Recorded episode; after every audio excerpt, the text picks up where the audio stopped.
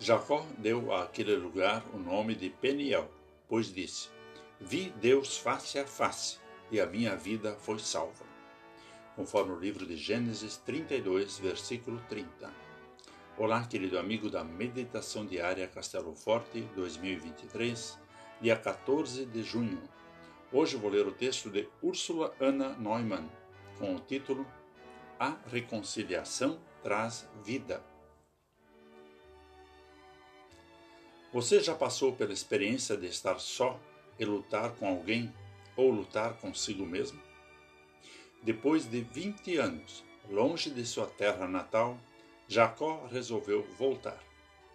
Reuniu seus pertences e partiu. Durante a viagem, numa noite, lutou com um homem até o romper do dia. Deus lhe apareceu em forma humana. Quando quis deixá-lo, Jacó perguntou seu nome e pediu sua bênção, porque lutou com todas as suas forças. Diante de Deus, ele reconheceu ser um enganador, um usurpador. Jacó estava em busca de reconciliação com seu irmão Esaú. Entendeu o que realmente aconteceu.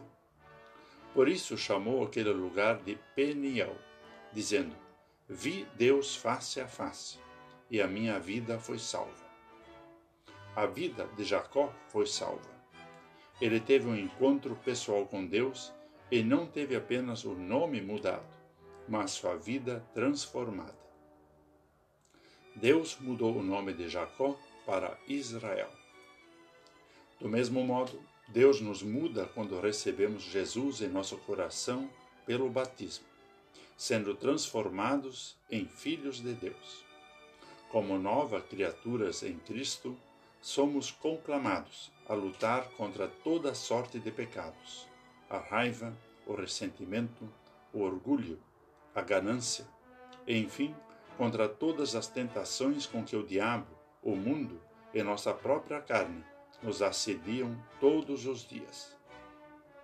A reconciliação nos traz de volta para Deus e mostra que somos dependentes da Sua graça e do seu amor, que nos aceita como somos. Deus nos auxilia em nossa fragilidade para vivermos a vida que Ele nos concede. Vamos falar com Deus. Senhor, Tu és soberano sobre todas as coisas.